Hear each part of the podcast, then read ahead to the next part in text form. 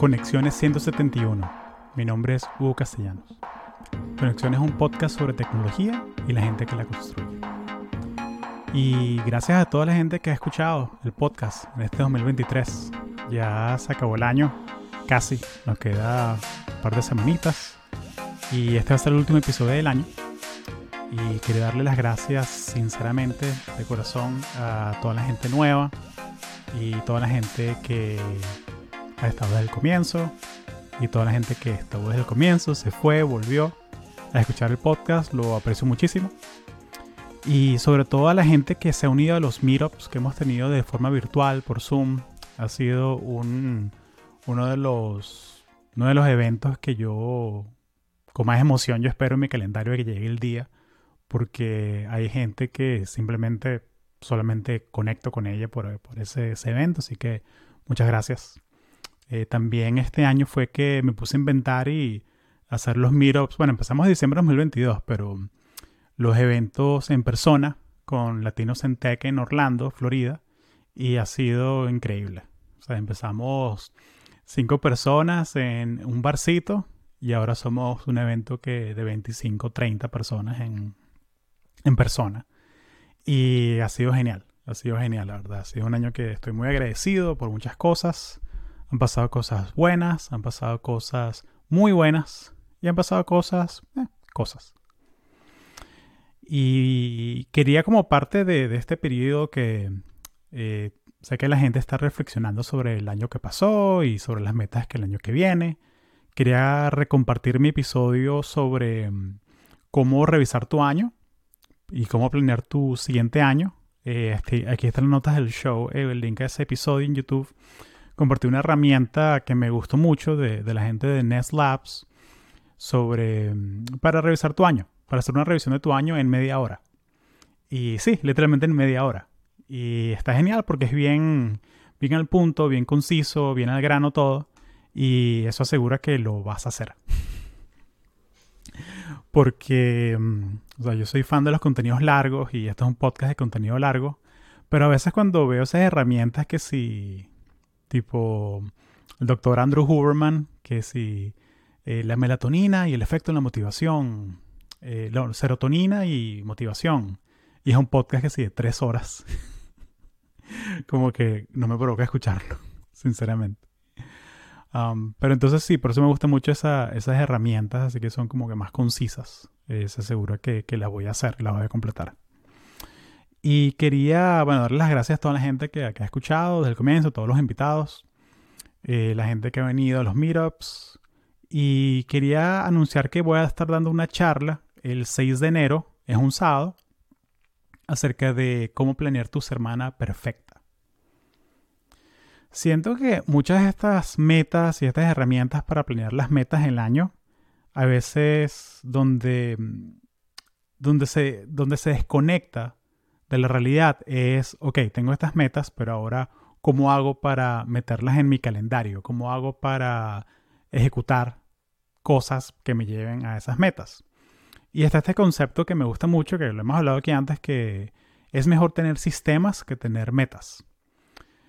Y quiero compartir cómo hago yo para planear mi semana y lo que me ha ayudado a no solamente mantener dos podcasts, trabajar en tech, eh, tener un negocio de consultoría, eh, invertir en bienes raíces, en paralelo, o sea, como que tener una vida personal, tener amigos, tener pareja, tener mascotas, mantener una casa.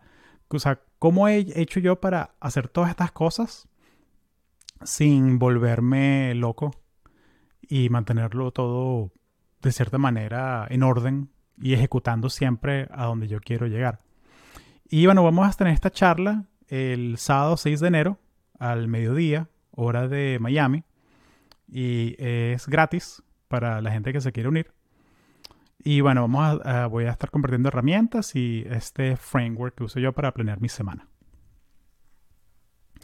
Además, bueno, la razón de este episodio, este es el último episodio del año. Vamos a volver en tu producción en vivo, señores. El calendario el 11 de enero. Vamos a volver. Y volveremos con un episodio nuevo. Y bueno, en este episodio conversamos con María Auxiliadora Cardoso. Ella es ingeniera industrial y directora de iniciativas estratégicas en Orlando Health. Es un sistema de salud y un hospital aquí en Estados Unidos. Y María Auxiliadora, o Mauxi, como le decimos los amigos, es una amiga de toda la vida. Estuvimos juntos en la universidad y la, está partiendo en lo que hace ahorita en, el hospital. Y quería compartir la historia de ella porque es genial, o sea, todo el, el, cambio de ella, porque no solamente estudió ingeniería industrial, se especializó en manufactura, trabajaba en una planta de Pepsi haciendo Gatorade, manejando la línea de producción de, de Gatorade. Y se cambió a este rol nuevo, que es eh, directora de iniciativas estratégicas y se enfoca en transformación digital dentro de los hospitales y cómo aumentar la, la eficiencia y la productividad de la gente que trabaja en el hospital y la experiencia del paciente, que sea, que sea una, una experiencia mejor cada vez. Así que hablamos sobre todo eso, hablamos sobre qué hace un ingeniero en un hospital, su experiencia trabajando en manufactura en Pepsi y herramientas para aprender y adaptarte rápidamente a un nuevo rol. Así que aquí está el episodio, el último de 2023. Y si tienes preguntas, comentarios, puedes dejarlo aquí en la descripción del video, en los comentarios. Si lo estás escuchando solo en audio, me puedes mandar siempre un email a conexionespodcast.gmail.com Conexiones con X, conexionespodcast.gmail.com También estoy en LinkedIn. Puedes conectar con María por LinkedIn también. Y bueno, sin más, el último episodio del 2023. Gracias. Mausi, ¿tú cuando eras niña, con qué te gustaba jugar? Tuve una época que me encantaba mezclar cosas. Todos los champús y todas las cremas y todas estas cosas que tenía mi mamá, me acuerdo betadine, lo unía con mm. champú y hacía unas mezclas raras. Gracias a Dios nunca nada me explotó encima. Este, nunca hice nada que, que no se pudiera mezclar, pero sí dañé un cubrecama de mi mamá con betadine y champú. Y hasta ahí llegó pero me encantaba también mezclar cosas. Podía pasar horas mezclando, jugando a la científica. Qué fino, vale. Sí. interesante porque es el camino, porque como el, los eléctricos, los mecánicos eh, juegan es a desarmar y, armar cosas. Eh, yo me acuerdo que yo desarmé el, me puse a jurungar el, el televisor de la sala de abajo. Eh, lo desarmé, los speakers, tal. Yo tenía como 11 años. Eh, solamente para verlo por dentro, como que le quité la tapa y, luego ese rollo en la casa, ¿qué estás haciendo, muchacho? Eso fue, fue divertido. sí. Pero lo de los liguelitos no lo había escuchado, primera vez que lo escucho, qué cool. Sí, yo, yo ligaba cosas después que pasé la etapa de jugar con, con, con los bichitos que me encantaba, que en algún punto a lo mejor, no sé, quería ser, no sé, investigadora de animalitos, no sé cómo, cómo se llamaría eso. Ajá, porque suena este más como a veterinaria o, o zoología o algo como algo de eso, algo así. Pero tú sabes que yo quería ser ingeniera química. Ese era mi, mi, eh, mi enfoque durante el colegio. Lo que yo quería hacer era ingeniería química. De hecho, yo empecé a estudiar ingeniería para ingeniería química. Y en algún punto este, me cuestioné un poquito qué era lo que quería hacer, como yo me imagino que a muchas personas le ha pasado, porque yo me di cuenta que me gustaba trabajar con personas. Eh, yo empecé trabajando ¿te acuerdas? En el Valencia College yo trabajaba como peer educator, que este, dábamos, organizábamos diferentes eventos para los estudiantes, pero eventos educativos, sobre todo de salud, de bienestar, ¿no? Y me encantaba, me encantaba organizar los eventos, me encantaba este, interactuar con personas. Y durante ese tiempo yo dije como que, ¿será que esto es lo que de verdad yo quiero hacer? De hecho, un momento me fui por marketing. No, nunca nunca llegué a, o como que estuvo en mi mente, pero no, ya estaba demasiado avanzada en, en mis clases como para empezar de cero. Y siempre quise hacer un, un máster en ingeniería industrial. Esa era como mi idea. Ah, hago mi bachelor en ingeniería química y hago el máster en ingeniería industrial, porque la parte de ingeniería industrial me va a dar esta, este, esta parte de, de trabajar con procesos que siempre me gustó. Y un punto que yo dije, pero ajá, si igualito quiero hacer eso que estoy haciendo. Y ahí me cambié a ingeniería industrial. De una vez. O sea, de una vez, la mejor decisión. Ya sabes que quieres llegar ahí, sí. Sí. Oye, qué chévere. Pero pues, esto, porque tú, tú creciste en Valencia, en. Venezuela, ¿y a qué edad te viniste aquí a Estados Unidos? Yo me vine con 17 años. Yo me gradué del colegio Ujú. allá en Valencia y empecé aquí la universidad. Empecé primero en el Valencia College y después me pasé a UCF. De Valencia College no hay ninguna conexión así de... No, porque Valencia que es. Valencia, España, ¿no? Que incluso Exacto, la sí, mascota es el exacto. matador y los toros. Exactamente, exactamente. Que ahí fue donde de hecho nos conocimos. Exacto. Porque el mundo da muchas vueltas. Exactamente. Qué chévere, vale. Y cuéntame entonces un poquito sobre, mm, ok, estás, te graduaste, ingeniera, ingeniera Cardoso, y estás explorando, ok, ¿qué hago con mi carrera? O sea, ¿qué, ¿te gustan los procesos? ¿Te gusta hacer timing studies? ¿Cómo es que llegaste al mundo de Pepsi? Sí, a mí, yo de ingeniería industrial, este, para los que saben, puedes hacer un montón de cosas, ¿verdad? Te puedes Ujú. ir por partes más analíticas, más de data, más de operation research, optimización, incluso simulación es muy común. Pero yo estaba este, clara de que a mí me gustaba mucho la parte de procesos, Ujú. este, sobre todo la mejora de procesos, ¿verdad? Toda la parte esta del lean este, y todos estos conceptos, si se quiere, del- de, la metodología Toyota, ¿verdad? Este, me parecía muy interesante tener algo y mejorarlo, ¿verdad? ¿Cómo puedo hacerlo mejor? ¿Cómo lo puedo hacer más eficiente? Eso me, me apasionaba bastante.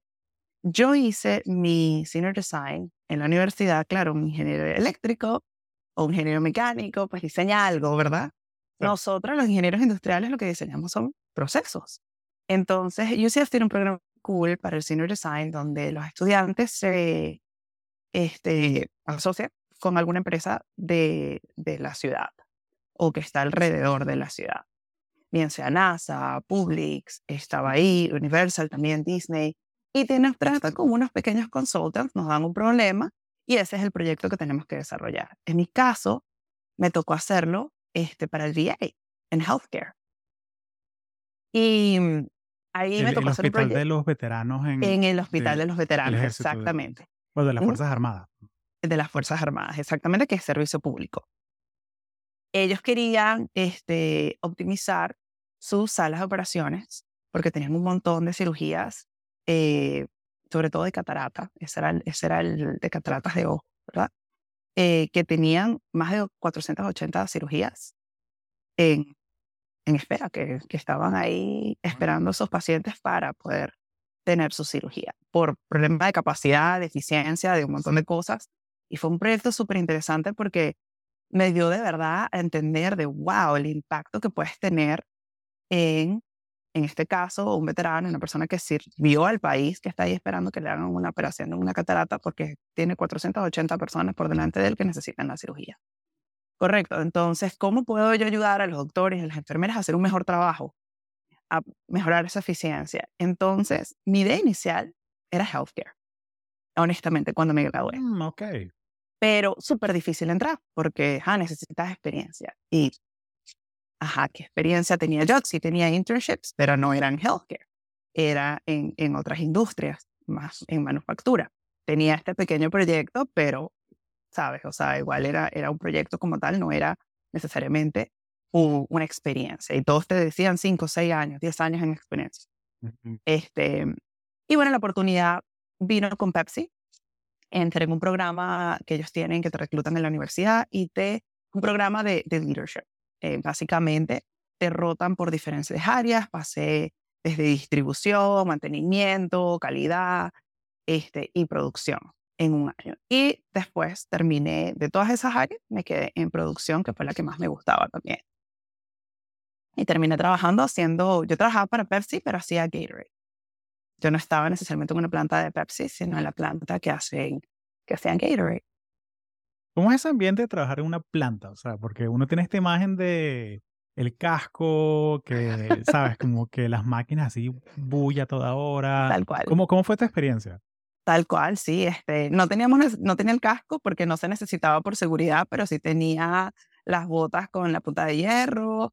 Este, es mucho más relajado el, el, el- la vestimenta, ¿verdad? Este, blue polos, muchas máquinas. eh, un ambiente, si te soy sincera, a los 23 años, 22 años, recién graduada de la universidad, eh, un ambiente bastante diferente a lo que yo estaba acostumbrada, ¿verdad?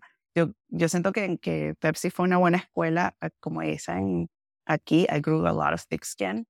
De verdad que me salieron mis callitos y mi... cosas porque fue, fue, fue difícil. O sea, cuando yo empiezo como supervisora, que tenía un año trabajando, sí, ya conocía personas y todo, me toca de noche porque es una planta, opera 24/7, es, sabes, operaciones todo el tiempo. Y obviamente la nueva va de noche, no va a ir de día, ¿verdad?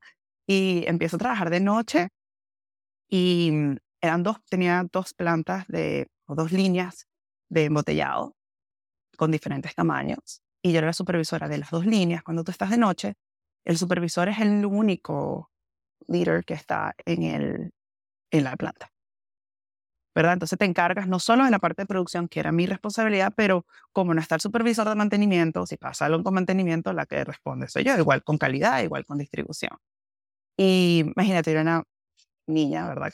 Vamos a decir niña, de 23 años, la única mujer, y supervisando señores que podían, algunos de ellos, ser mi abuelo. Ah, la mayoría podían ser mis padres, mi papá, pero muchos de ellos pueden incluso ser mi abuelo los técnicos que en la línea de Exactamente, los exactamente. Personas que tienen ahí toda la vida trabajando con muchísima experiencia, obviamente que saben hacer su trabajo. Y tú ser supervisor de, de esas personas es, es, difícil, ¿no? Y en la mente de ellos, ah, bueno, esta es una supervisora más que va a pasar por aquí y eventualmente se va a ir, ¿verdad? Entonces eso claramente fue, fue un, un, voy a decirlo que como un challenge, fue, fue algo que tuve que, que poco a poco ir aprendiendo e ir manejando y sin duda alguna me ha hecho mucho de la persona que soy hoy en día. Me dio muchas herramientas. ¿Tienes algún reto así en específico, alguna situación que tú dices, ok, yo no me preparé para esto, pero lo voy a hacer y te fue bien. ¿Tienes alguna, alguna historia así de, de esa experiencia de trabajando en la planta? Sí, sí, bueno, porque uno, claro, uno va a la universidad y a ti te enseñan, ok, ajá. Hay números, todo es perfecto, todo es perfecto. Todo es perfecto. Claro. claro, y jamás a mí me enseñaron con todo, claro que sí, yo aprendí mucho de procesos porque obviamente en ingeniería industrial aprendes diferentes máquinas, diferentes procesos que, que, hay disponibles, pero en sí, cómo funciona una máquina específica, una marca en específico, con una, con un, este, una programación muy específica para ese producto, no te lo sé, ¿verdad? Entonces, como te digo, este, creo que es muy importante cuando tú empiezas en un, sobre todo en un cargo que, que estás liderando a otros, ¿verdad? Que tú estás llevando un equipo, que tú tienes que obtener resultados y esos mm. resultados caen sobre ti como esa persona que está llevando ese equipo. Yo creo que para mí una de las cosas que, que sí fue como muy, que me tocó hacerlo, parte de, te digo, ser la única mujer de noche, se rompía un motor, un conveyor. Yo no tengo ni idea, ¿ok? Yo no, o sea, a mí se me, se me ficha un caucho y no, no te lo... ¿Sabes? El hecho de que soy ingeniera no significa, sobre todo porque de verdad que eso no necesariamente uno, uno piensa en ingeniería, no, no es eso, ¿verdad? es más que todo la parte conceptual. Y yo me ponía ahí este, a cambiar el conveyor con ellos, a el cambiar el motor, entender qué estaba pasando, este, porque yo sentía que así yo iba de verdad a poder conectar con el equipo y poder ganarme su respeto. Y además así aprender, porque necesitaba aprender, yo necesitaba entender cómo funcionaba. Y la única manera de hacerlo, pues es metiéndote ahí sin saber. Yo de verdad que, que, que nunca me imaginé que yo iba a terminar con, ¿sabes?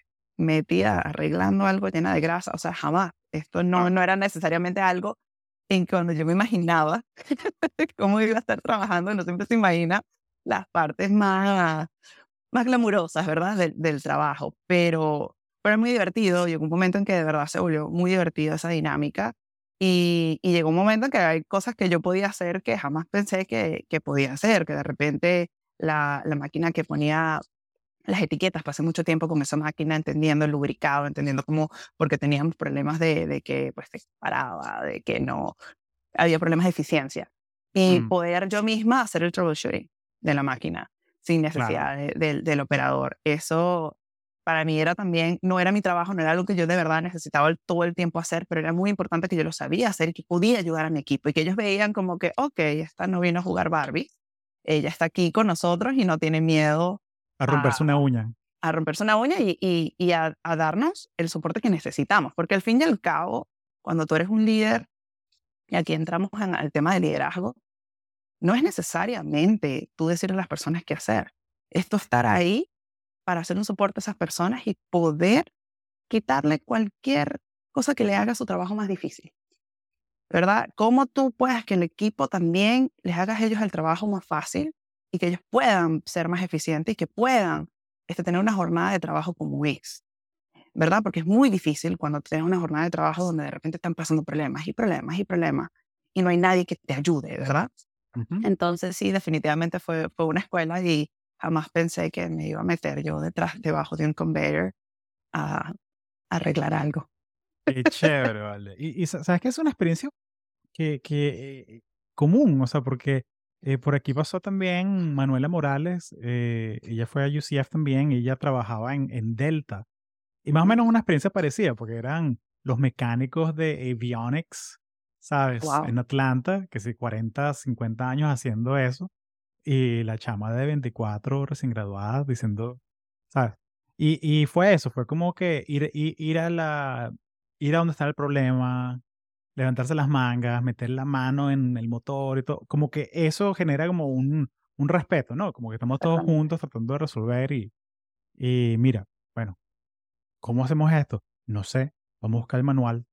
Manual, chico. Búscate, agarra el teléfono, llámate a Jorge, que trabaja en la planta paralela, que Jorge tiene, Jorge, como que la, la, la planta la construyeron alrededor de Jorge. ¿Sabes qué? Tal cual. Siempre hay una persona que sabe que son las... Y, son- y sobre todo cuando trabajas de noche, son las 3 de la mañana. Y te pones a pensar, ¿será que lo levanto? Bueno, yo creo que hay que levantar a Jorge porque necesitamos la respuesta de esto. Sí. Sí. ¿Cómo, es el tema de las certificaciones? Porque uno siempre, viendo el mundo desde afuera, de, yo, yo estudié electrónica, entonces desde afuera uno ve que en las conferencias siempre había eh, Lean, Six Sigma, Kaizen, Green Belt, Red Belt, Yellow Belt. Y y es como, ok, ¿qué culto es este? Y, y cómo hago para no meterme en este culto de... O sea, porque cómo, o sea, ¿tú tienes que hacer certificaciones como parte de tu trabajo o es algo como que opcional? ¿Cómo, cómo es eso? Es depende, es, es- puede ser opcional, depende de, de, de ti. Yo, en mi caso, empecé esa- este, las certificaciones de Lean Sigma desde la universidad, porque en mi caso yo estaba muy interesada en la parte de, de mejoramientos de proceso, que te cuento que muchas de las cosas que, que están en la certificación de Lean Sigma ya son parte del penso de ingeniería industrial. Ok. ¿Ok? Entonces, obviamente, un ingeniero, pero estas certificaciones las puede hacer cualquiera. Este, no tienes que ser ingeniero industrial para hacerlo. Pero obviamente, bueno, uno que ya viene con una base de, de la carrera, pues, este, vamos a decir, no es que sea más fácil, pero sí, para mí era parte de lo mismo que estaba viendo en las Sí, clases. más Entonces, se me accesible. daba, Exactamente, se me da más natural y fue mucho más accesible. Y yo ya tenía este, el Yellow Belt, porque sí, es como, como karate, va subiendo de, de, de diferentes belts. Y cuando hago ese y paso a Pepsi, en Pepsi, a pesar de que yo este, trabajaba este, como supervisora de producción y la mayoría de mi trabajo era eso, ¿verdad?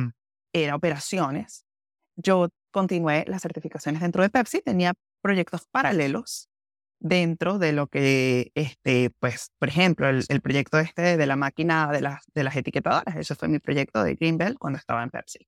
Era un proyecto que tenía parte de, vamos a decir, en paralelo a mi trabajo que hacía en mis días libres, en mis horas extras, o de repente a veces en el- eh, durante mis horas de trabajo, dependiendo qué tanta flexibilidad tenía ese día, fui haciendo esas certificaciones. Yo creo que cualquier certificación, no necesariamente del Lean Six Sigma o de lo que sea, te da como una credibilidad, ¿verdad? De que Mm, tú eh, ok. sabes, este, entiendes esto, ¿verdad? O que este, eres un experto en algo.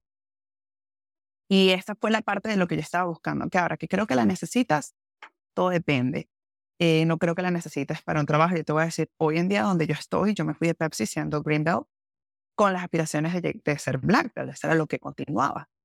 Y en algún futuro el master black belt son los que lo enseñan. En algún futuro yo ser black belt. Pues donde estoy ahorita, la metodología, hay muchas metodologías de, de mejoramiento de procesos, esa metodología específica de Lean Six Sigma no se usa. Entonces no he tenido la necesidad de hacer el, el black belt. Lo quiero hacer en algún punto, pero por satisfacción propia mía, pero en, el, en este trabajo no me ha, no lo he necesitado para crecer. Creo que si me hubiese quedado en Pepsi, sí, porque Pepsi tenía una cultura de, de Lean Six Sigma que necesitaba ese tipo de certificaciones. Pero Y- y mejoramiento se de llama Six. Sigma. ¿Por qué se llama Six Sigma? Ok, este, entramos en parte de este, estadística. ¿Tú te acuerdas la curva? Let's. ¿Te acuerdas. ¿Te acuerdas la curva del- de una distribución normal? Ajá, sí, la curva Ok, de, bueno, de el. Lean es Lean Six Sigma porque el Lean se refiere al este, eliminar cualquier tipo de waste, ¿verdad? Bien sea tiempo, bien sea paso, transportación, bueno, movimiento, eh, defectos, ¿verdad? Cosas así. Es la eliminación de los, de cualquier cosa que pueda ser como un desperdicio, ¿verdad? Como las cajas de Amazon que estén lo más llenas posibles. Exactamente, puede ser espacio, hay siete tipos de, de waste, no vamos ahorita necesariamente a hacer una clase, pero sí, Siete tipos de este, hay waste. Oh my siete. Okay. siete I love tipos. this. Y puede haber un octavo si hablamos de, del factor humano. Y la parte de Six Sigma es la parte de reliability, ¿verdad? De qué tan efectivo es tu proceso. ¿Ok? Entonces, en teoría, en una distribución normal, hay tres sigmas, ¿verdad? Tres de cada lado, que son seis. Y todo lo que esté fuera de eso van a ser tus defectos o las cosas que estén fuera de la normalidad del proceso. Entonces tú quieres algo muy tight, muy tight, muy tight, ¿verdad? Porque tú quieres algo muy preciso.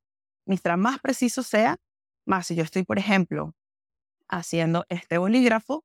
¿verdad? Y estoy eh, haciendo 80 mil de estos bolígrafos, va a haber una variación. Siempre va a haber una, una variación en, en, el, en, el, en el grosor, en lo que sea, pero es tan mínima que no va a ser lo suficientemente pres- este, relevante para que sea un defecto. Ahora, si esto de repente es, es mucho más finito, pues obviamente va a ser un problema. Entonces, el Lean es reducir este, cualquier tipo de desperdicio, de, de- de inefectividad en el proceso. Y el Six Sigma es esa parte de los defectos y de reducir lo más que puedas la variabilidad en un proceso.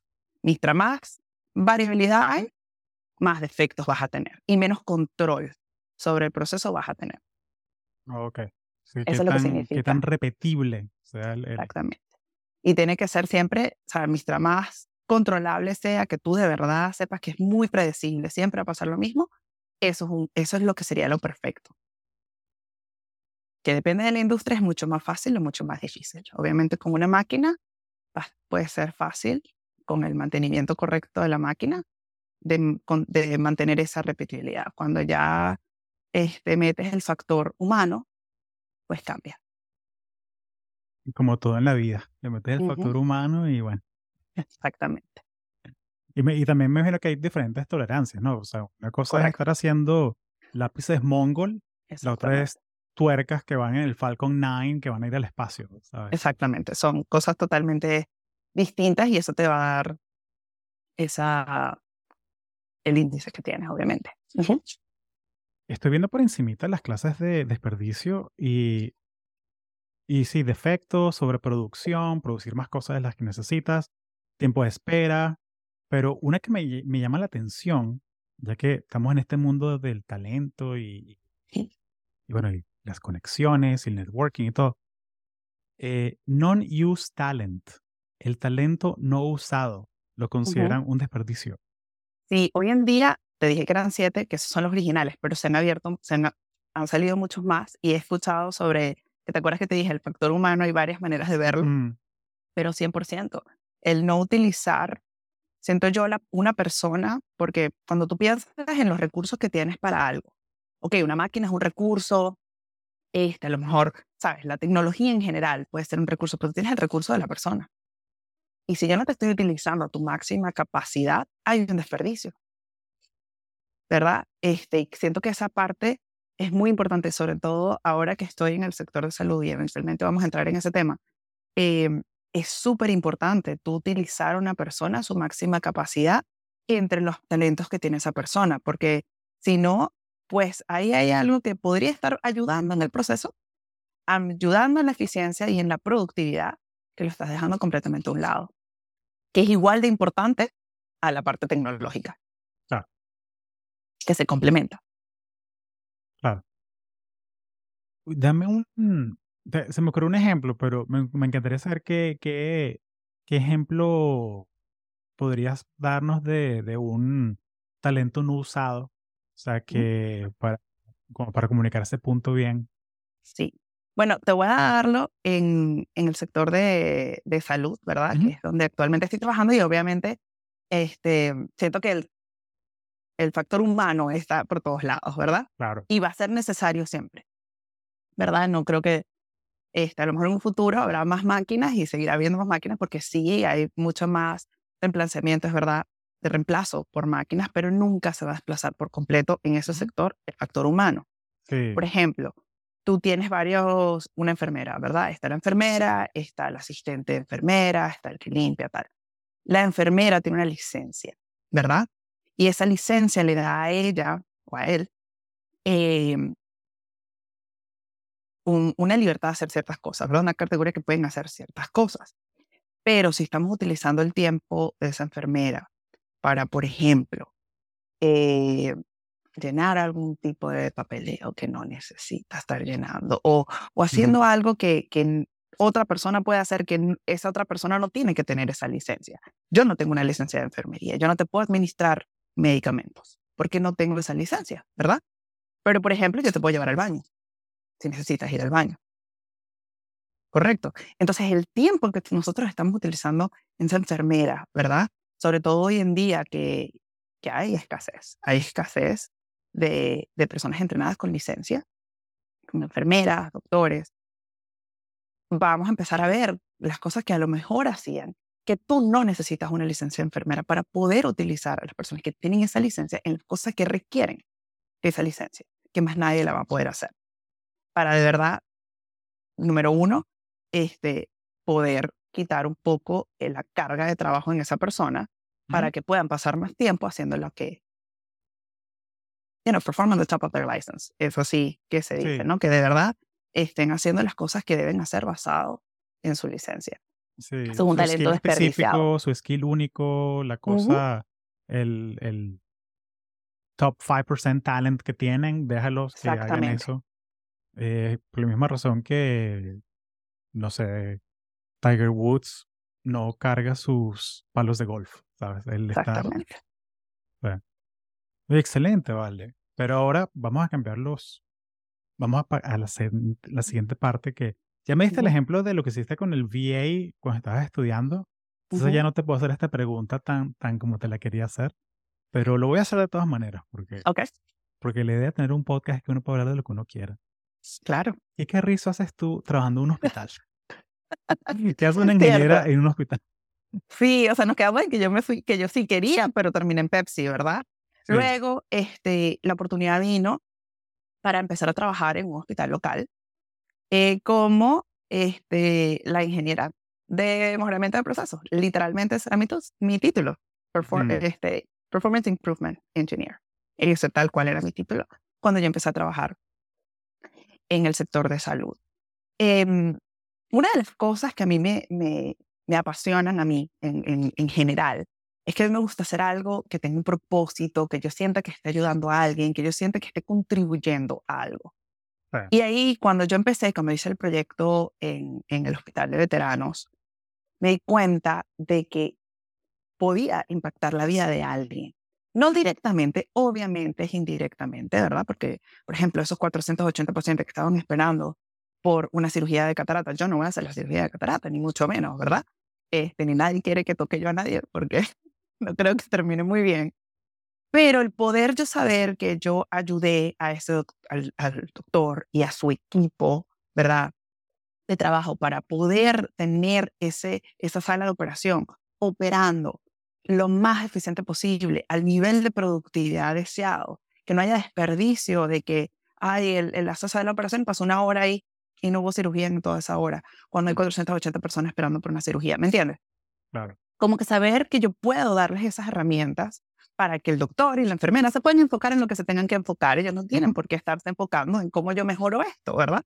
Porque ellos, volviendo al desperdicio de talento, este, claro que tienen que contribuir porque al final del cabo, este proceso, cualquier proceso tiene que servir para el usuario que está viviendo ese proceso, ¿verdad? Que en este caso pues sería el doctor, la enfermera, obviamente el paciente y pues todo el equipo de trabajo que es un montón de personas que, que están en eso, ¿no?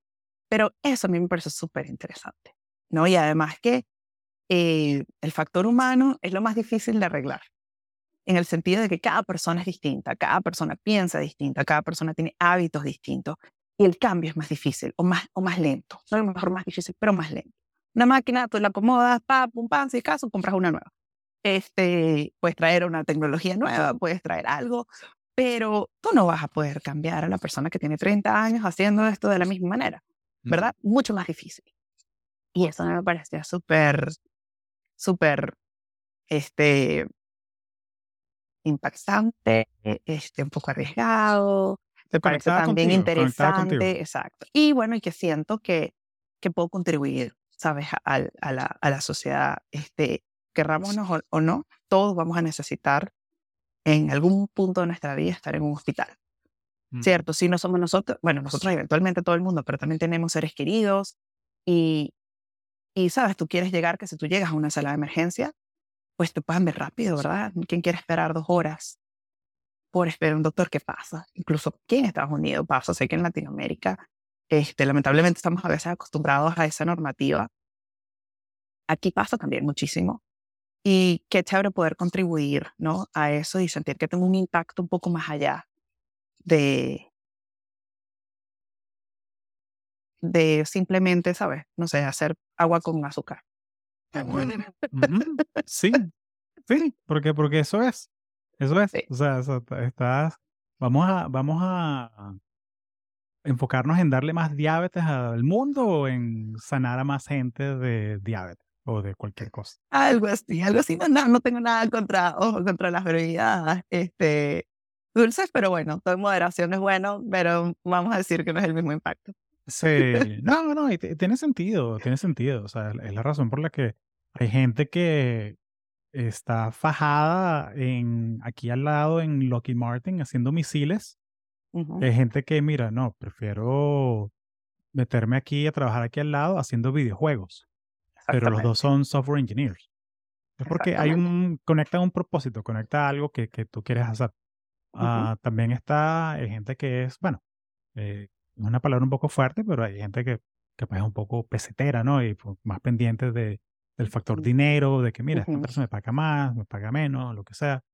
Pero es todo un conjunto, ¿no? O sea, que, qué habilidades tienes, qué habilidades te gusta usar, qué, cuál es tu propósito.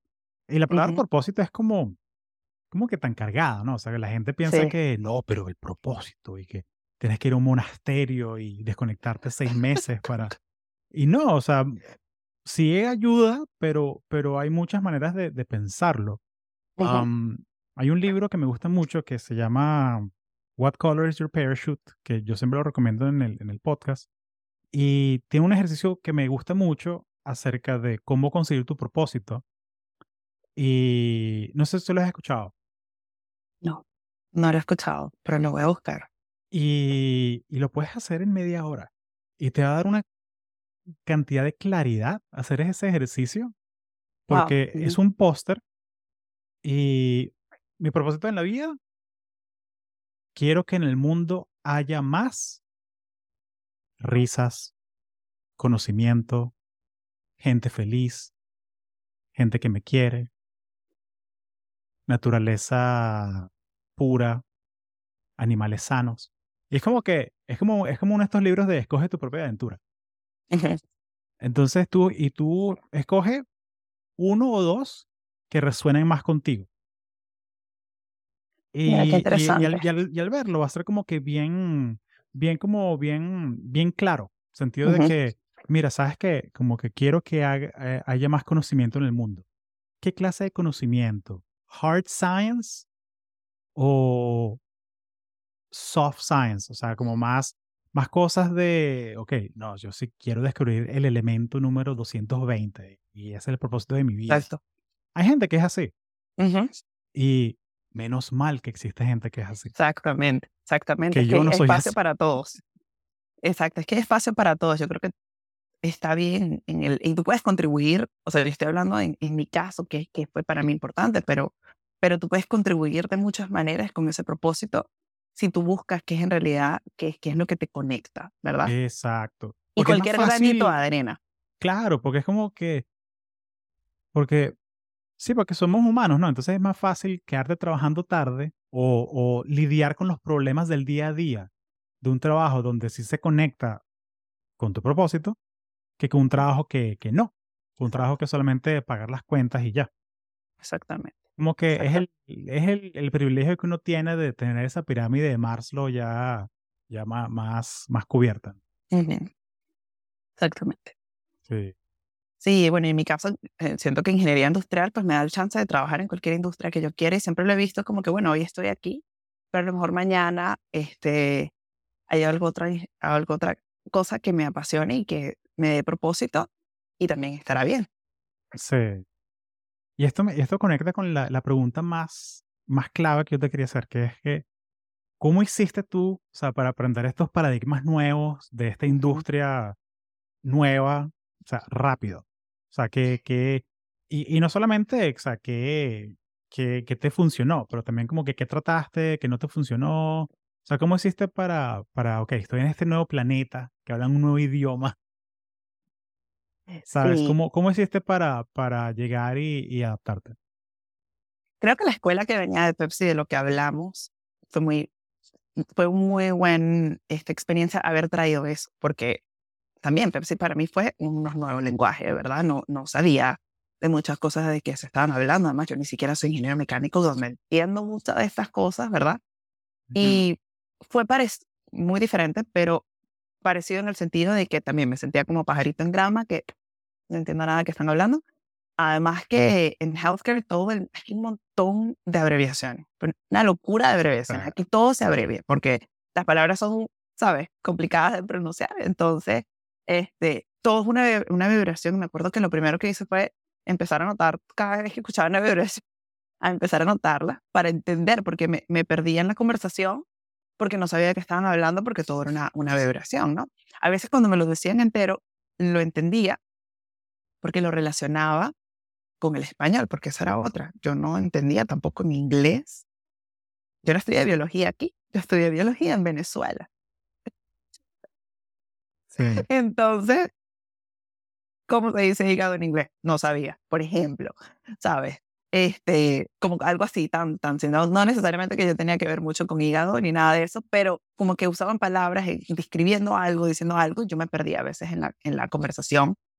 Creo que cualquier transición que pase, bien sea en esta que, por ejemplo, para mí fue un poco drástica, porque si era algún mundo totalmente distinto, es muy importante el tú sentarte, escuchar y observar. Creo que eso es clave para aprender cualquier cosa y para ganarte el respeto también, ¿verdad? Yo pasé muchos, te voy a decir, los primeros tres meses, yo pasaba, o sea, con diferentes personas que hacían diferentes cosas, pasaba que me quedaba, por ejemplo, en el nursing station todo el día observando, siguiendo la enfermera, pasé tiempo con doctor, entré al hogar, observé cirugía, este, pasé mucho tiempo en, en el ER, mucho tiempo, tratando de entender el proceso de cómo entra un paciente, lo registran, ven qué problema tiene, viene esta persona, le pregunta del dolor, ok, tal, vuelven, lo sientan, vuelven y lo llaman, ahora viene lo de lo de este que lo llaman adentro, lo ve el doctor, una radiografía, un laboratorio, los resultados, se toma la decisión, hay que te tiene que dejar hospitalizado, no se tiene que dejar hospitalizado, todo este proceso, ¿no? Para yo poder entender cuáles son las diferentes este, partes y eso fue algo que yo creo que me tomó par de años yo estar más cómoda, pero yo tuve mucha suerte que yo entré con un equipo extraordinario. Este, mi jefa en ese momento era una enfermera, ella le reportaba a un doctor, tenían varias, tenemos varias enfermeras en el equipo que me enseñaron muchísimo. Y el no tener miedo a preguntar. Y el decirlo, ¿sabes? a lo mejor decir algo equivocado o no. ¿Me entiendes? Y entender cuál era mi experticia y la de ellos. Que hasta el sol de hoy eso lo mantengo. Yo no soy enfermera, no soy doctor, no soy técnico de nada. O sea, entonces obviamente eso nunca va a ser mi, mi, mi, área de experticia. Jamás lo va a ser, ¿verdad? Lo que sí es, es que yo puedo quitar un poco el... Puedo ser, y no sé cómo, si en, si español hay una, algo parecido, devil's advocate, ¿verdad? Este, esa persona que siempre va a hacer la pregunta, como no sé, como no sé nada, siempre voy a tirar una pregunta que nadie ha pensado. Y siempre trato de eso, como que entender el proceso. Creo que también en el sector de salud, cuando tú piensas en un doctor, son tan autónomos, ¿verdad? Porque tienen que ser autónomos, ¿verdad? Ellos son los que están pensando que está el problema de este paciente, cómo lo resuelvo, cómo ellos están 100% en eso, ¿verdad? Entonces, cuando, por ejemplo, pasa un error, este, lo que yo he observado, lo que yo he vivido, es muy fácil, es muy fácil irse a la persona. Pero ¿por qué Hugo hizo eso? Si Hugo sabe que eso no se puede hacer, ¿verdad? Pero lo que no, lo que no nos preguntamos a veces, ¿qué llevó a Hugo a hacer eso? Porque 99.9999% del tiempo, en los errores que se cometen en algún, en cualquier cosa en el sector de salud, no son intencionales. ¿Verdad? Esos errores pasan porque, por lo que sea, por falta de eficiencia, porque de repente estamos demasiado ocupados y empiezas a, hacer unas cosas, a lo mejor te empiezas a, son cinco pasos y de repente, bueno, esto no lo voy a hacer porque si no lo hago no pasa nada, a lo mejor no pasa alguna vez, pero eventualmente puede pasar algo. Un montón de cosas que a mí me gusta llevarlo al proceso. Vamos a quitar a la persona de un lado. No importa qué fue el doctor castellano, ¿verdad? No, no importa. Quitemos al doctor castellano de la ecuación. Esto le podría pasar a que pasó, es replicable. Sí. Ah, bueno, entonces ahí está el problema. Vamos a ver cómo este, logramos que esto no vuelva a pasar. ¿Verdad? Yo lo comparo mucho con, por ejemplo, con la aviación, ¿verdad? En un error. Porque la, en, en healthcare, mucho, no todos, pero muchos de los errores pueden terminar en una fatalidad, ¿verdad? Lo mismo que en aviación. Correcto. Un error, algo mal, y es una fatalidad, ¿verdad? Es una catástrofe. Entonces, checklist, ¿verdad? Cuando tú piensas y piensas a pensar en cómo funciona, imagínate, o sea, cuando la NASA va a tirar un cohete, ¿sabes cuántos procesos de seguridad hay antes de que eso pase? ¿Verdad? Porque tiene que ser perfecto. Y es lo mismo, ¿verdad? Este, en healthcare más y más, y esto no lo estoy diciendo yo, esto ya es una cosa que lleva en la industria varios años, donde vamos a tratarlo de la misma manera cómo nosotros hacemos ese, quitar esa variabilidad lo más que se pueda, entendiendo que siempre va a haber algo pues que, que no se puede, pero todo lo que esté en control, porque hay cosas que no están en control, pero todo lo que está en control de uno, cómo lo eliminas y cómo lo, lo quitas, ¿no? Entonces, entender dónde, qué era lo que yo podía hacer y qué son lo que ellos pueden hacer, y ahí hay espacio para, para todos. Muy interesante esa dinámica. Me encanta, me encanta. Sí, yo siempre hago alguna pregunta que todo el mundo se me cae, no sé cómo que. Me, recuerda mm, este, este físico, Richard Feynman, el, ganó, ganó la, bueno, eh, salía en Oppenheimer, para, la gente que no lo ubica, el, el que tocaba los bongos. Ok, sí, sí. Él, él, él súper excéntrico, pero ganó el Nobel y súper genio. Y él agarró una vez una clase de medicina, como que, why not? ¿Por qué no? Y y le, y le preguntó al, al, profesor de la clase, ya siendo profesor él, o sea, preguntó al profesor que, mira, eh, necesito, necesito un mapa del cuerpo humano. Un mapa. Tú dices un, manual de anatomía. Sí, eso. Porque, porque, o sea, porque él, él piensa como que necesita una, una esquemática del, o sea, porque él es físico, entonces él piensa como que en schematics y cosas así. Como que, Tal cual. Entonces, e, e, es, eso, es como que, ah, ok, o sea, sé lo que quieres decir, pero no lo llamamos así. Pero, pero tú me entendiste, sí te entendí. Ok, entonces nos estamos comunicando. Exactamente, sí, no, tal cual. Tal cual, o sea, es poner el proceso, es ver, o sea, vamos a... a... También una de las cosas que, que siento que que he podido contribuir, ¿verdad? En, en, mi caso, esto no, no, lo inventé yo, muchos hospitales, muchos este, este, Entonces también lo usan, pero siento que la data es súper importante, ¿verdad? Muchas veces Ujú. uno va, ah, bueno, pero es que esto pasa siempre. Y a lo mejor eso no pasa siempre, ¿verdad? Nosotros siempre nos vamos por lo, lo, lo, que, lo que más te, te molesta, te parece que está mal, eso tú vas a sentir que pasa siempre. Y a lo mejor cuando tú ves y analizas la data, a lo mejor eso es, pasa tres veces. Y ese no es la normativa, ese no es el problema que tenemos que arreglar. Aquí, tal cual la analogía del iceberg, ¿verdad? Este, que se ve la puntita y todo el mundo piensa que ese es el problema y es esto que está aquí, que no lo vemos porque estamos tan acostumbrados a eso, porque Claro. lo vemos todos los días, que, que llega un punto en que tú lo hasta intentas ahí maniobrar la broma y estás tan acostumbrado a hacerlo que ya de un punto se te olvida y ya no te molesta.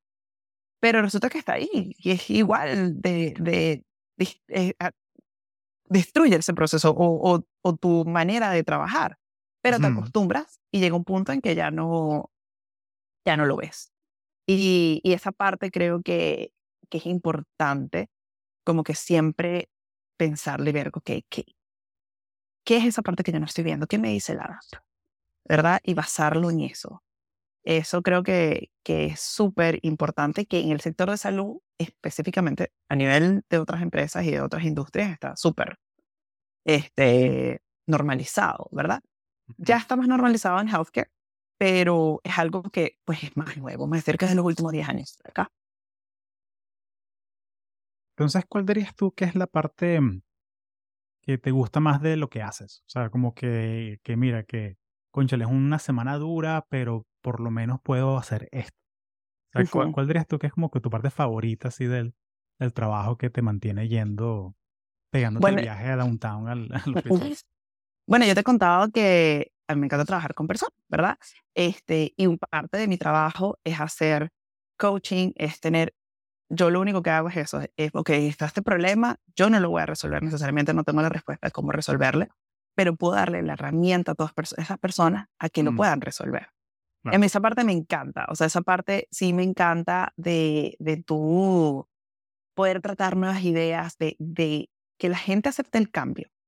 ¿verdad? Cambio es difícil, los cambios son muy difíciles y es muy difícil de que la gente este, se atreva a hacerlo. Pero la realidad es que la vida es un cambio. ujú, Todos estamos cambiando todos los días. Es más, si tú te quedas sentado aquí y no haces nada, estás cambiando igual. Entonces, este, eso es el cambio. Entonces, tú estar en contra del cambio es ir contra la marea y no vas a llegar nunca a ningún lado, ¿verdad? Este, a mí me encanta una frase que no es mía, que se la robé a alguien que admiro mucho, pero siempre la uso. Una idea, tú no te tienes que casar con esa idea. Vamos a llevarle una cita y vamos a ver si funciona. Si no funciona, pues habrá otra idea y habrá otra cita. Y vamos a intentarlo varias veces hasta que eventualmente vamos a conseguir la que es. Porque ya vamos a aprender de todas las otras que no han funcionado para poder llegar a la que es, ¿verdad? Y esa parte a mí me encanta. Cuando yo ya veo que las personas empiezan como que, oh, sí, vamos a, vamos a probarlo. Porque, ¿sabes? Muchas veces entro, y no, ya eso lo hemos hecho. Ah, eso también. Eso no funciona. No, eso no va a funcionar. No. Y es súper frustrante. Pero cuando yo empiezo y, y empezamos a, a, ok, vamos a buscar un punto medio, ¿cómo los, lo, cómo lo- los ayuda? Que, Ok, vamos a, a, a- generar esa idea, ¿qué podemos hacer diferente? Porque cuando tú le preguntas a alguien qué puedes hacer diferente, es difícil, es difícil pensar qué puedes hacer diferente cuando estás tan acostumbrado que a lo mejor tienes 30 años, lo haces de la misma manera. ujú. Y esa parte a mí me, me apasiona mucho, me da, me da mucha satisfacción ver ese, esa, ese cambio de que de repente como que, oh, ok, vamos a probarlo. Y eso es muy, es muy chévere. Excelente, vale. Me encanta. Me encanta que, que estás bien conectada con eso y lo tienes bien, bien identificado. Eh, mira, quiero ser respetuoso con tu tiempo porque sé que o sea, tienes tu, o sea, es viernes y ya es hora como que desconectarse. Eh, ¿qué pasa cuando... Tengo una, tengo una, una serie de preguntas aquí sobre consejos y como cosas como genéricas para la gente que escucha el podcast. Y me da curiosidad, o sea, cómo, cómo es que tú planeas tu semana. O sea, cómo es que tú sabes qué, qué es lo que tienes que hacer, qué es lo que te puedes pasar para la semana que viene. O sea, ¿tienes como que un ritual? ¿Tú planeas la semana o es más bien un trabajo donde es reactiva a las cosas y cómo, cómo manejas tú eso? Mira, yo te voy a decir, este, yo tengo 10 años este, trabajando como ingeniero desde que me gradué y casi todos mis trabajos han sido muy reactivos, ¿verdad? Obviamente la planta en Pepsi era muy reactivo y durante el tiempo que estuve eh, trabajando primero como este, Process Improvement Engineer y luego pasé a la parte de, de quality del hospital, de calidad, que se ve muy diferente a la, a la parte de manufactura, seguía siendo un poco reactivo. Tenía cosas, proyectos que tenía que hacer, pero seguía siendo reactivo. Hoy en día, el trabajo que tengo hoy en día, que es de transformación digital en el hospital, es totalmente distinto, es un trabajo corporativo. No estoy, antes yo duré ocho años en un solo hospital, trabajando con ese equipo del hospital. Y la mayoría de los problemas era como que de repente estábamos trabajando en un proyecto y no, ahora hay algo más importante porque esto pasó y pasó esto y esto ocasionó esto y lo que sea, hubo un safety event y entonces la energía sigue a otro lado. Ahora que estoy corporativo es totalmente distinto porque no hay reactividad, muy poca, muy poca. Y ha sido un poco challenging para mí, lo voy a ser sincera, porque estoy acostumbrada como que, bueno, mi día iba a empezar de cierta manera y sé que no iba a terminar de esa manera y yo siempre estaba bien con eso. Creo que, que es importantísimo siempre planificarlo, ¿verdad? Yo, este, si tú ves mi calendario, lo tengo por colores, dependiendo de que diferentes reuniones que tenga con diferentes equipos. Porque tengo muchos equipos, muchas cosas que estoy trabajando. Entonces, ya sé, cuando yo veo mi calendario la semana entera, yo ya identifico los colores y sé, ah, hoy es lunes, pero sé que el jueves tengo esta, esta, esta reunión que de repente tengo que entregar esto o tengo que tener esto listo. Y me acuerdo desde el lunes que me tengo que preparar para eso. Solo con ver el color. Correcto. Entonces siento que cualquier cosa que cualquier persona pueda, puedas hacer, que pueda identificar fácil ¿verdad? Porque es difícil cuando tienes que hacer 30 cosas, que cómo tú lo, cómo tú lo, ¿qué identificas qué? ¿Cómo, ¿Cómo haces esa priorización, verdad? A mí me sirven muchísimo los colores, por eso, porque es como que, ok, puedo ver y en segundos ya más o menos sé, o en minutos, sé dónde tiene que ir mi atención primero. Y ya después obviamente voy para lo otro. Pero me ayuda a priorizar un poco mi tiempo basado en lo que tengo. Y es lo mismo con mi día. Está la visualización semanal pero también está la visualización diaria. ¿Verdad? Entonces eso me ayuda a, a distribuir un poco mi día y, y checklists. Soy fan de los checklists como buena ingeniera industrial. Qué chévere. Soy fan de los colores, sí. A mí me ayuda mucho también. Eh, tengo ahorita esto. Esto me lo inventé. O sea, estoy seguro que alguien ya lo habrá hecho, pero no consigo nadie que lo haya hecho, así que voy a decir que lo inventé yo, pero... Dímelo para ver si, lo, si te lo robo. Tengo, tengo, yo uso un semáforo. Mm, ok.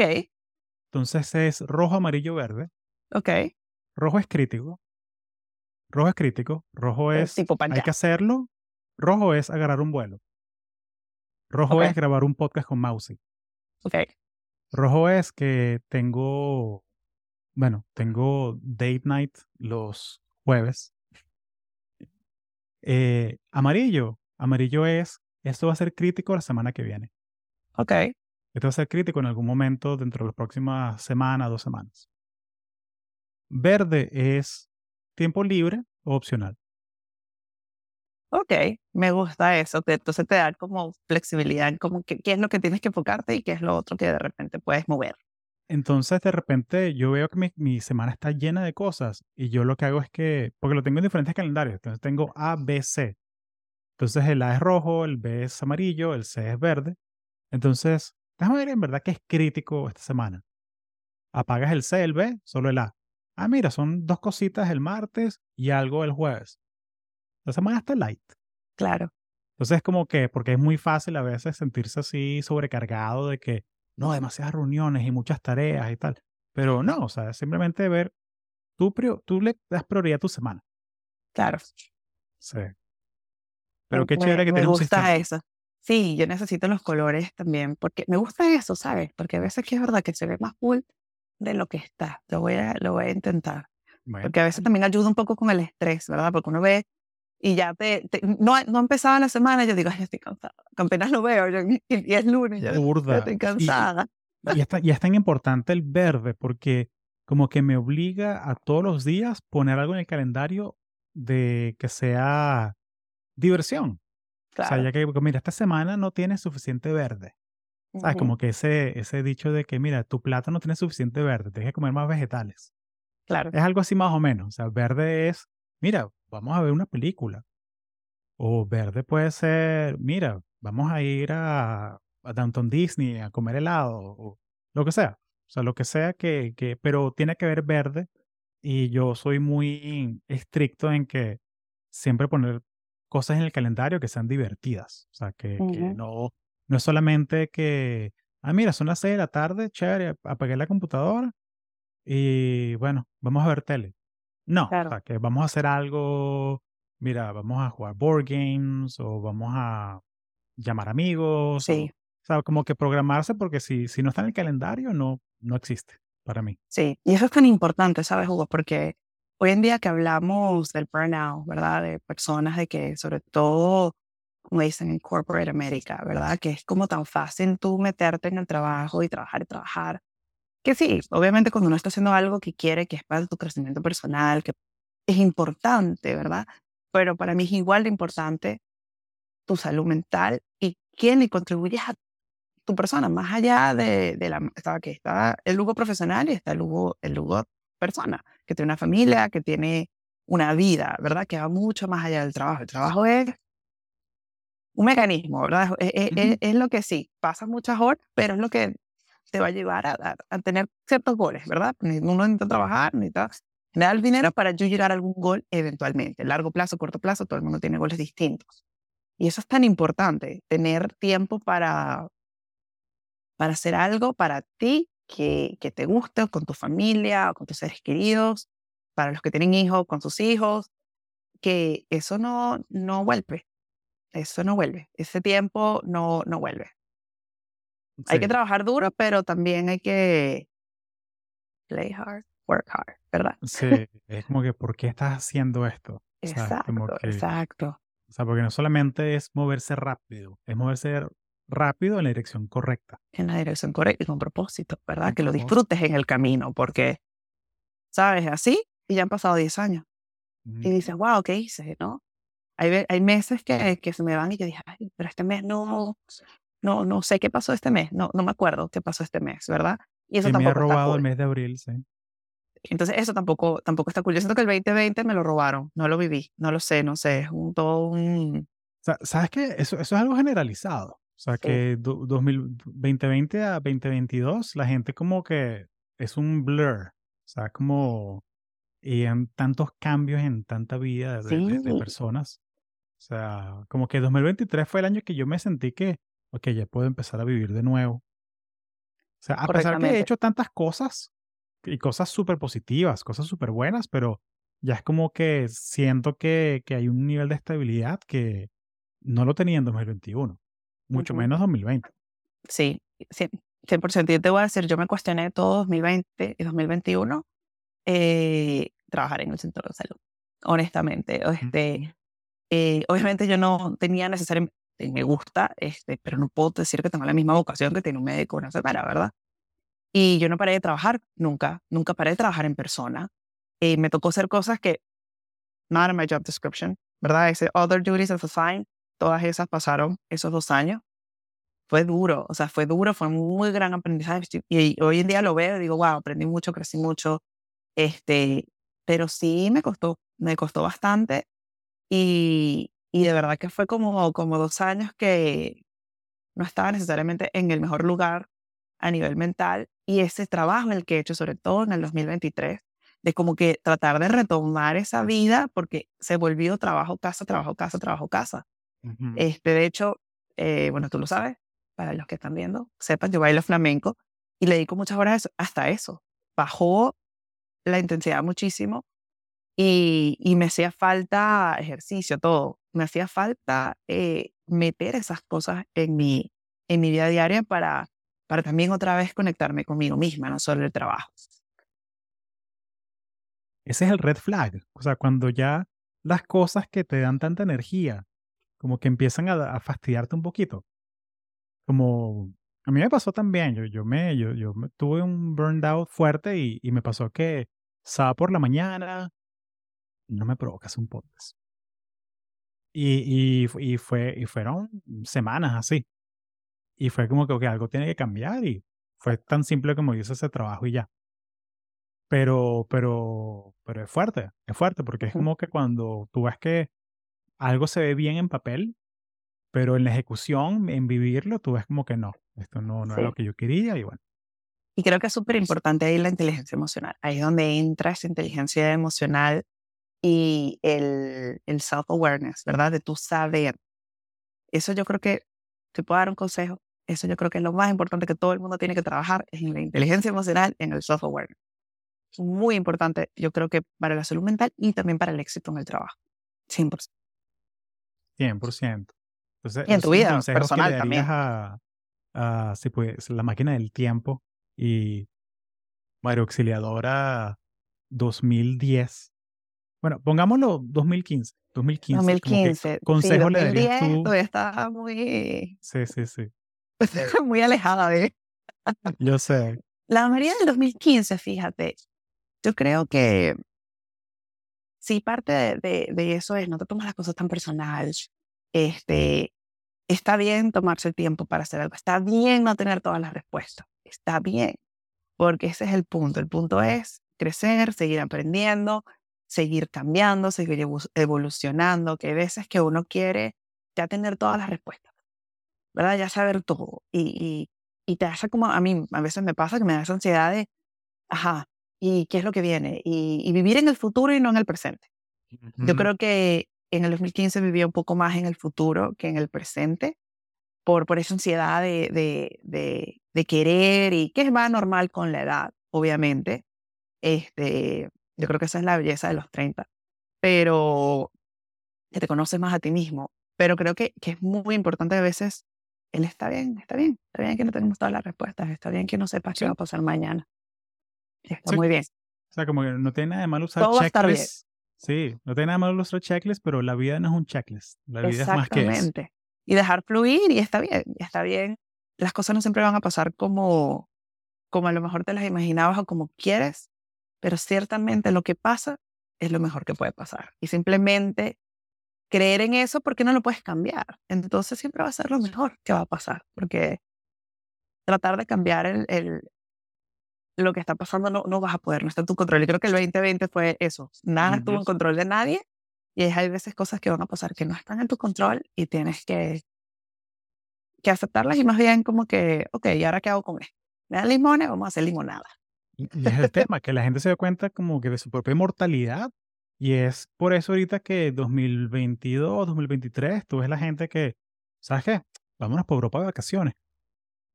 ¿Sabes? Y, y es eso, ¿verdad? como que YOLO de una, YOLO, vamos. Yo lo, yo lo, ese, ese es el, el, el, el emblema de todos. Sí, o sea, hay una cierta demográfica que, que bueno, y, y yo estoy ahí también, pues, eh, o sea, estamos, porque tú fuiste a Europa este año también. Sí, vamos a viajar, vamos a disfrutar, vamos a tomarnos Sí. más tiempo. Y creo que sí, eso es súper, súper importante, eh, trabajar en ti, en tu salud mental y, y, y está bien trabajar duro porque claro que hay que hacerlo y claro que es importante, pero también es importante tu familia y tú, tú mismo. Sí, Si no, no vas a poder rendir igual en el trabajo. Rindes mejor cuando tú estás bien contigo mismo.